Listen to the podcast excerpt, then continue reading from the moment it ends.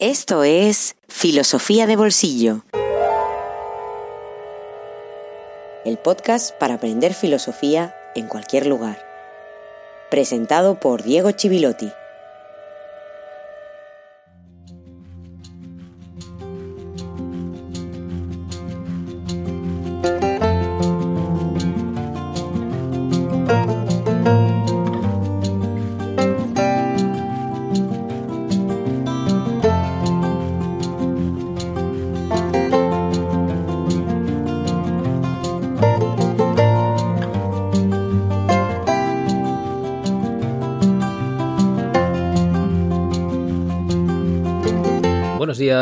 Tardes, buenas noches y feliz jueves filosófico número 94.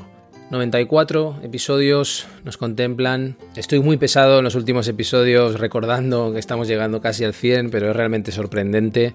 Sorprendente porque nunca pensé que iba a hablar durante tanto tiempo, durante tantos meses y ya años. Tampoco pensé que iba a encontrar del otro lado tantas personas interesadas, tantas personas inquietas, insatisfechas de alguna manera, la filosofía también nace de la insatisfacción, no solo del asombro.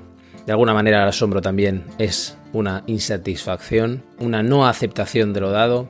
Así que no dejo de sorprenderme, siempre que puedo hacerlo, por la buena aceptación que ha tenido, por el apoyo sincero. Por eso siempre quiero dedicar cada episodio a uno de esos héroes, heroínas a esas personas que están sosteniendo sobre sus hombros este podcast, como Atlas, el titán, sostiene o sostenía el mundo, aunque parece que ese mundo se vaya deshaciendo o se nos vaya deshaciendo entre las manos. En este caso es Evelyn Ortega. Muchísimas gracias Evelyn por tu apoyo, tu respaldo, por estar ahí. Cada uno puede participar más o menos, cada uno puede hacerse notar más o menos, pero la presencia la siento cada día y cada semana y cada mes, en cada episodio, en cada envío de materiales, en cada sorteo y en cada minuto de este podcast que le ha dedicado mucho tiempo, muchísimo tiempo a Immanuel Kant por varias razones, pero que va llegando ya al final de este periodo, un periodo que como siempre digo dejamos atrás, pero no olvidamos, no podemos olvidar y siempre una y otra vez hay que volver a recordar, como hacemos con Platón, a veces con Aristóteles, con Descartes, con Hume, con todos los que han ido apareciendo. Espero que en el horizonte haya nuevos filósofos, filósofas, ideas, propuestas para que Kant sirva de cimiento, como ha servido de cimiento de discusión, de ocasión para pensar para tantos y tantas personas a lo largo de la historia del pensamiento occidental, una historia en la que, como recordaban algunos de los mecenas en el canal, en el grupo de Telegram, escribe con brocha gorda, escribe con brocha gorda y olvida a veces matices, deja al margen autores, autoras olvidados. Y nosotros, simplificando, también lo hacemos. Eso no significa que no tengan que recordarse y que no tengan que reivindicarse. Solo espero que Filosofía de Bolsillo pueda seguir existiendo para poder reivindicar y para poder llenar esos vacíos que todavía siguen existiendo en eso que llamamos historia, en eso que llamamos tradición y en eso que intentamos entre todos no solo conservar, sino también vivificar y seguir discutiendo, que es el gran legado de la filosofía en nuestra civilización. Sin más preámbulos, vamos ya a dedicar los últimos momentos a nuestro querido Immanuel Kant.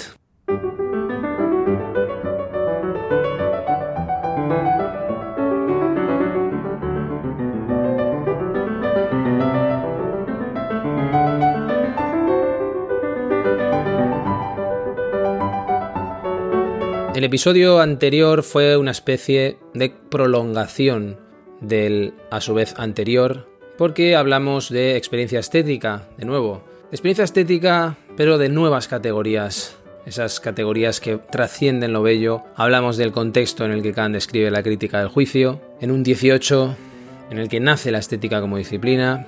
En el que la experiencia es un concepto central porque es un concepto relacionado con la comunicación, la creación de comunidad, la creación de lenguaje. Y las características propias que tiene la visión de la experiencia estética Kant, o su obra, sus reflexiones. Hablamos del desinterés, hablamos de dos líneas que piensan la experiencia estética en líneas generales. De nuevo, no hay que olvidar que cuando hablamos de líneas y de corrientes estamos dejando en la sombra otras, pero sí estamos haciendo referencia de una manera simplificada a aquello que ha tenido más influencia. Baumgarten volvió a aparecer. Baumgarten es un nombre esencial en ese siglo para entender lo que nace en ese momento, en esa etapa. Nace, por supuesto, a partir de lo que había pasado antes, pero es importante que lo recordemos para entender por qué Kant escribe la crítica del juicio y por qué piensa lo que piensa. En definitiva, lo que hemos visto en estos dos últimos episodios es la dificultad de definir qué es una experiencia estética. Nunca nos vamos a poner de acuerdo en definir qué es una experiencia estética. Y además tendríamos que tener en cuenta, si hablamos ya de estética, de la, de la, disciplina, e incluso hablamos de filosofía del arte, que se alimenta de la estética, que hay mucho arte que es un puro ejercicio intelectual. Es difícil hablar en él de experiencia estética, incluso arte vacío, arte en el que no hay experiencia estética, aunque la niega. Y que hay muchas experiencias estéticas también que no entrarían dentro del mundo del arte. Por lo tanto, no hay una equivalencia exacta. Como siempre ocurre, las esencias no existen, lo que existe es la realidad, los objetos, las experiencias estéticas. Tú seguramente tienes una experiencia estética Ahora mismo incluso tienes una experiencia estética en este mismo episodio, puede ser negativa, puede ser más positiva, pero hay una experiencia estética a través de tu capacidad auditiva. ¿En qué lugar estamos hoy para resumir y para poder utilizar a Kant y esas categorías para hablar del arte contemporáneo, por ejemplo? Hoy lo que tenemos es que no existe ese sistema de las artes que se planteó y que se mantuvo durante siglos. El arte ya no tiene por qué estar en un museo cerrado sino que está en la calle, en un centro especializado, no tiene por qué estar en una academia. Y además, al mismo tiempo, como decíamos al hablar del famoso Gilles Lipovetsky, que quizás recuerdes, aunque hace muchísimo ya que hablamos de él en la primera temporada, en un bonus al inicio prácticamente de la primera temporada, él hablaba de la estetización del mundo. Vivimos ese proceso. El peligro de esa estetización es la estetización absurda o la estetización que oculta contenidos o la estetización que impide que la estética sea un espacio de reflexión o de pensamiento, o que sea el inicio de un proceso de conocimiento precisamente. E incluso hay una cara siniestra de la estetización, la estetización de la política, que tantas veces ha sido utilizada por los totalitarismos. Y la podemos ver absoluta en muchas experiencias que podamos tener cada día, desde el bar en el que intentamos comer un plato y nos lo tienen que explicar antes nos dicen cuando entramos, mm, espera que te lo explico o ¿sabes cómo funciona? Cuando simplemente queremos comer. Y después nos cobran un riñón. La estetización y la superficialidad, las relaciones también. Y la estetización de los valores culturales, donde todo se reduce a la unidimensionalidad de la estética. Y también, como decíamos, peligroso en la política. Y peligroso cuando estamos anestesiados ante la hipertrofia constante que se utiliza para seducirnos sin descanso y para reducirnos a usuarios o consumidores de experiencias.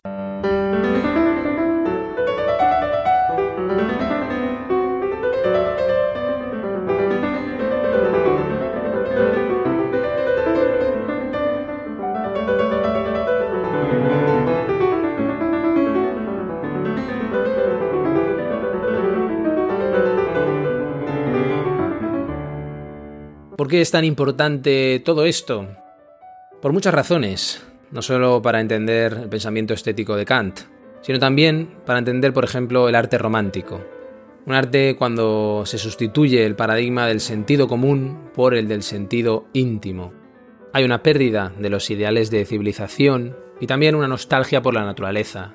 Es a partir de entonces cuando desaparece el monopolio del correlato entre lo bello y lo feo, entendido como algo inarmónico, algo desproporcionado, y van apareciendo otros sentimientos estéticos, porque la mirada estética también es histórica, también hay una historia de la mirada, de la recepción. La idea de lo sublime que vimos, que ya aparecía en Kant, y que la pintura de Friedrich, como visteis, lo convierte en algo plástico, va a ir derivando en la noción de lo monstruoso, lo grotesco, lo morboso.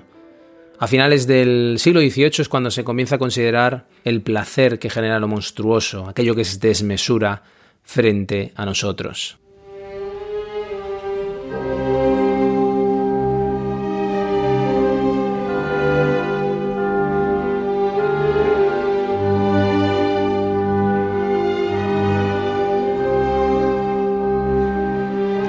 A principios del siglo pasado, cierta tarde, una distinguida dama de mediana edad atravesaba en diligencia una zona especialmente boscosa e inhabitada de Gran Bretaña. Tras la cortina de la ventanilla podía verse un cielo sobrecargado de nubes amenazadoras.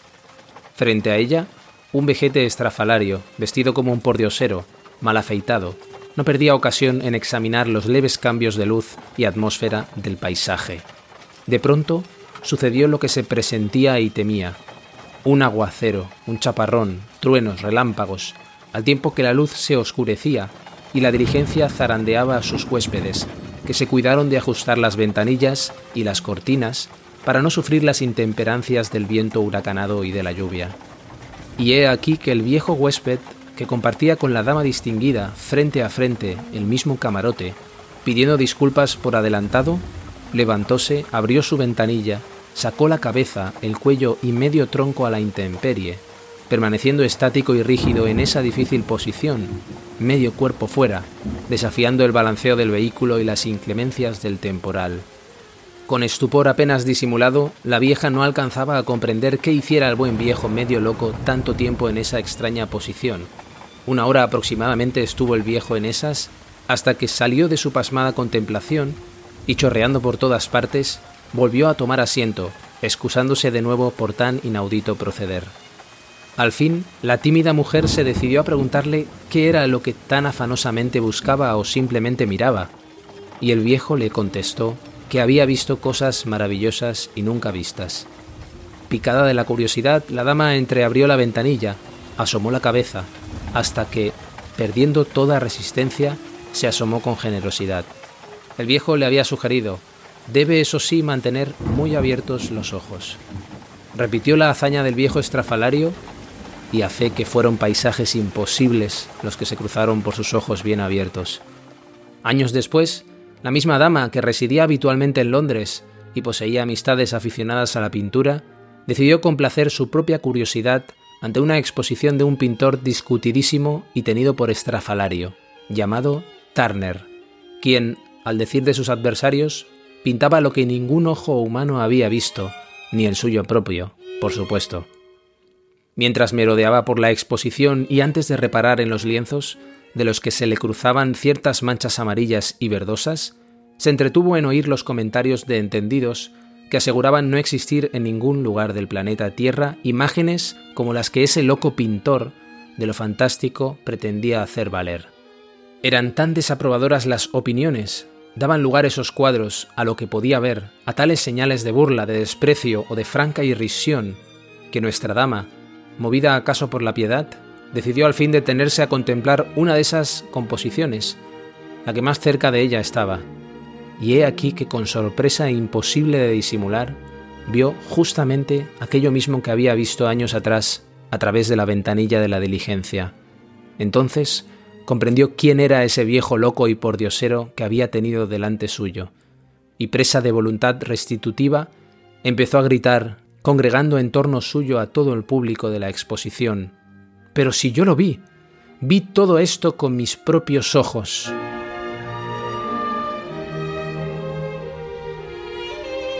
Eugenio Trías, Lo Bello y lo Siniestro.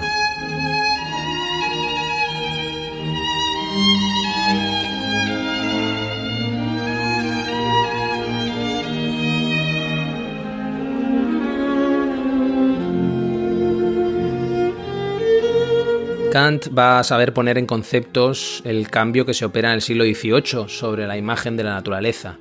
Y esto va a implicar que ética y estética se van desvinculando, hasta el punto que un incendio, una tormenta o incluso un atentado terrorista a gran escala puede tener gran fuerza estética, aunque sea algo terrible. El atentado, por ejemplo, contra las Torres Gemelas en 2001 fue definido por un compositor, Karl-Heinz Stockhausen, de tal forma que tuvo que pedir perdón después de hacerlo. Se armó un buen escándalo. Estas fueron sus palabras. Lo que hemos visto y hemos de cambiar por completo nuestra manera de contemplar es la mayor obra de arte jamás realizada. El hecho de que unos seres se preparen como locos para un solo acto durante años y lo ejecuten una vez y mueran en la ejecución hace que sea la mayor obra de arte jamás realizada. Yo no podría hacer algo similar. Los compositores no podemos hacer nada comparable. Lo grotesco también empieza a atraer, como lo contrario al decoro medieval, las maneras, era ese decoro, la conducta, la presencia estética correcta. Y de aquí también, por supuesto, el placer por el morbo, desde el circo, los enanos y la mujer barbuda, hasta cierto pseudo periodismo actual que atenta contra el verdadero periodismo. Todo esto va creciendo desde una época, desde una era, desde un espíritu, desde lo sublime, que es aquello que nos sobrepasa estéticamente de una manera cualitativa y cuantitativa. Podríamos decir, de una manera más coloquial, lo rompedor. Lo sublime sería lo bello, lo que el genio sería el artista. Genera un placer estético negativo, pero sin duda es un placer, suscitado frente a la disarmonía de algo que trasciende y que no tiene límites. Pensemos, por ejemplo, en el terremoto de Lisboa, para pensar en un hecho importante en aquel momento, en 1755, que en nueve minutos destruyó el 90% de los edificios de la ciudad y murieron entre 50.000 y 100.000 personas, según el recuento que miremos. Evidentemente, un acontecimiento así sacudió la conciencia de la cultura europea. Eso que culminará en el famoso cuadro que cité de Caspar David Friedrich, que muestra la inestabilidad del hombre en la naturaleza. Es una pieza casi expresionista antes de tiempo, con un retrato de espaldas, el sentido íntimo frente a lo caótico.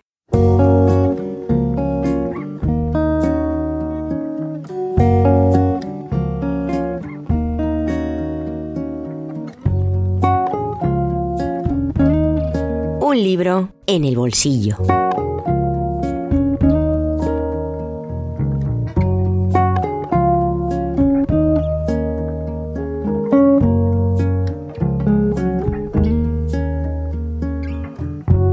Ocasiones la literatura académica, filosófica y no filosófica en nuestra lengua tiene grandes lagunas. Ese es el caso también de los estudios teóricos actuales sobre el problema de la conciencia y la relación entre mente y cuerpo. El ensayo que traigo hoy, El problema de la conciencia, subtitulado Una introducción crítica a la discusión filosófica actual, de Miguel Ángel Sebastián, especialista en ciencias cognitivas y filosofía de la mente, investigador de la Universidad Nacional Autónoma de México, se propone precisamente subsanar esa laguna desde las armas teóricas de la filosofía analítica, de la que por cierto apenas hemos hablado en este podcast, pero llegará el momento de hacerlo. Lo hace con un trabajo muy sistemático y exhaustivo, fruto de una experiencia investigadora que sitúa al lector rápidamente en el estado de la cuestión, si queremos saber cuál es el estado de la cuestión en los debates actuales. Eso sin dejar de ofrecer el contexto del que surgen todos esos debates. Esto es importante, como decía, conocer la historia. Con especial atención a lo que un filósofo importante en esta cuestión como David Chalmers llamó el problema difícil de la conciencia. Es decir, acerca de cómo surge la conciencia en un universo hecho de materia y energía y cómo son posibles los estados mentales. Ha habido y hay muchos intentos de llegar a una comprensión científica de la conciencia, pero todos tienen por supuesto un trasfondo filosófico, unos presupuestos filosóficos que desentrañar. Tras un primer capítulo titulado Conciencia, de gran valor didáctico para situarse en la cuestión, Miguel Ángel Sebastián lo hace en este texto en un recorrido por diferentes posturas, con especial atención a la postura materialista en el segundo capítulo y las objeciones al materialismo en el tercero, donde además resume los argumentos de dos autores esenciales en este aspecto, como son Saul Kripke y el anteriormente citado David Chalmers. A partir de esto, en el cuarto capítulo, se presentan con gran exhaustividad las tres grandes posiciones en relación a la naturaleza de la conciencia y la relación cuerpo-mente. El dualismo, que quizá sí te pueda sonar más por cuestiones que hemos tratado en la primera temporada, el panpsiquismo y el materialismo, todos ellos con sus propias ramificaciones, como por ejemplo sucede dentro del dualismo mismo entre el epifenomenismo y el interaccionismo, dos corrientes que piensan la relación entre lo material y lo inmaterial al final es esto de lo que hablamos de manera diferente. Finalmente, en el capítulo quinto, el autor recupera el problema difícil de Chalmers para presentar su propia concepción de esta cuestión, más bien cercana al materialismo, como él mismo reconoce en la introducción, y discutiendo autores de referencia en la actualidad, como son Michael Cohen o Daniel Dennett. Sin esquivar ninguna de las grandes cuestiones en torno al estudio de la conciencia, por supuesto ninguno de los autores, porque ofrece una visión suficientemente amplia, Es un trabajo muy didáctico, no sencillo, no de lectura sencilla, pero sí didáctico en la medida en que ofrece herramientas de garantías para entender el debate actual y para poder a partir de ahí desarrollar una investigación apoyándose además en la numerosísima bibliografía que lo acompaña al final. No es una lectura para pasar el rato una tarde, por supuesto, pero sí es una lectura para poder profundizar, para poder entrar de una manera profunda, de una manera rigurosa en este debate. Diría, sin temor a equivocarme ni a exagerar, que es una lectura imprescindible para acercarse de manera rigurosa al problema de la conciencia, que es uno de los campos más apasionantes y de mayor vigor en la filosofía actual.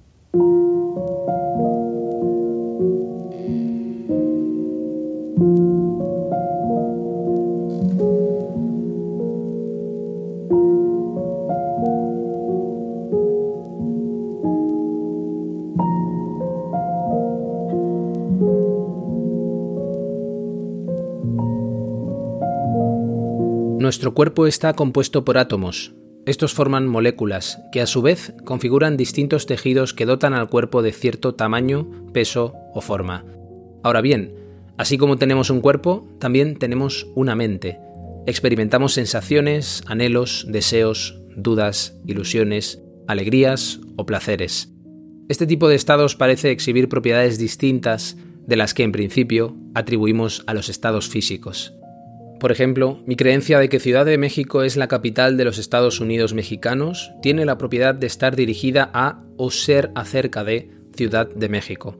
Típicamente, los estados mentales son acerca de otras cosas, y usando la jerga filosófica, decimos que exhiben intencionalidad, que representan el mundo siendo de tal o cual manera. Además, hay algunos estados mentales, los llamados estados conscientes, tales que estar en ellos se siente de una determinada manera. Por ejemplo, se siente de alguna manera oler una rosa, escuchar minor swing en la radio, contemplar el atardecer, estar deprimido o alegre, tener un dolor punzante en los riñones o tener un orgasmo. Cuerpo y mente, pese a sus aparentes diferencias, no parecen estar completamente disociados, y tenemos buenas razones para creer que hay interacción entre ellos. Sabemos que el deterioro de nuestro sistema nervioso resulta en el deterioro de nuestra mente, Creemos además que los estados conscientes producen cambios en nuestro cuerpo. Por ejemplo, la sensación de sed causa, al menos en parte, que me levante para beber agua. También parece que nuestras creencias producen cambios en nuestro cuerpo. Caso común es el conocido como efecto placebo, según el cual la creencia de estar tomando un medicamento puede causar una mejora en un determinado padecimiento. No obstante, parece a primera vista que los estados físicos y los mentales son estados de naturaleza dispares, y resulta difícil entender cómo interaccionan. El problema mente-cuerpo, de una forma u otra, ha estado presente en la reflexión filosófica occidental desde sus orígenes. Sin embargo, el foco de atención y la manera de presentar y abordar el problema han cambiado sustancialmente hasta llegar a nuestros días, cuando la cuestión acerca de la naturaleza de los estados conscientes ocupa el núcleo del problema. Miguel Ángel Sebastián. El problema de la conciencia. Editorial Cátedra.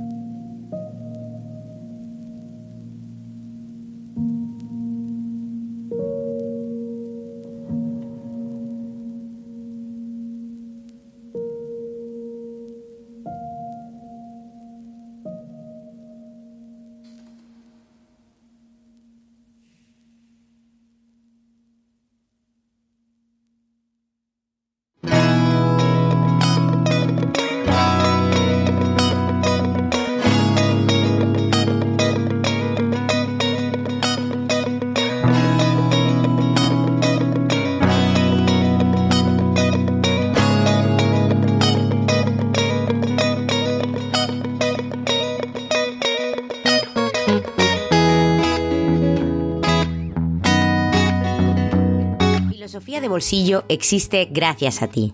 Hazte mecenas y accede a todos los contenidos en patreon.com barra filosofía de bolsillo.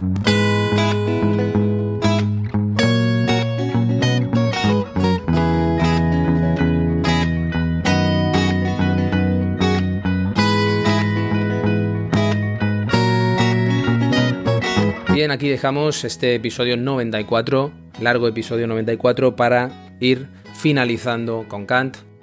Un episodio gracias a Evelyn Ortega, gracias a su apoyo real y consistente, su apoyo sostenido en el tiempo que permite, junto al apoyo de todos los mecenas, poder realizar este podcast. Muchas gracias a todos los que habéis seguido hasta aquí, habéis acompañado Filosofía de Bolsillo en este largo viaje por el pensamiento de Immanuel Kant. El próximo episodio tendremos frente a nosotros una transición hacia la incertidumbre, que es la única transición posible. Más allá de esa incertidumbre, espero reencontrarte aquí de nuevo la próxima semana, como cada semana, en Filosofía de Bolsillo. Hasta muy pronto.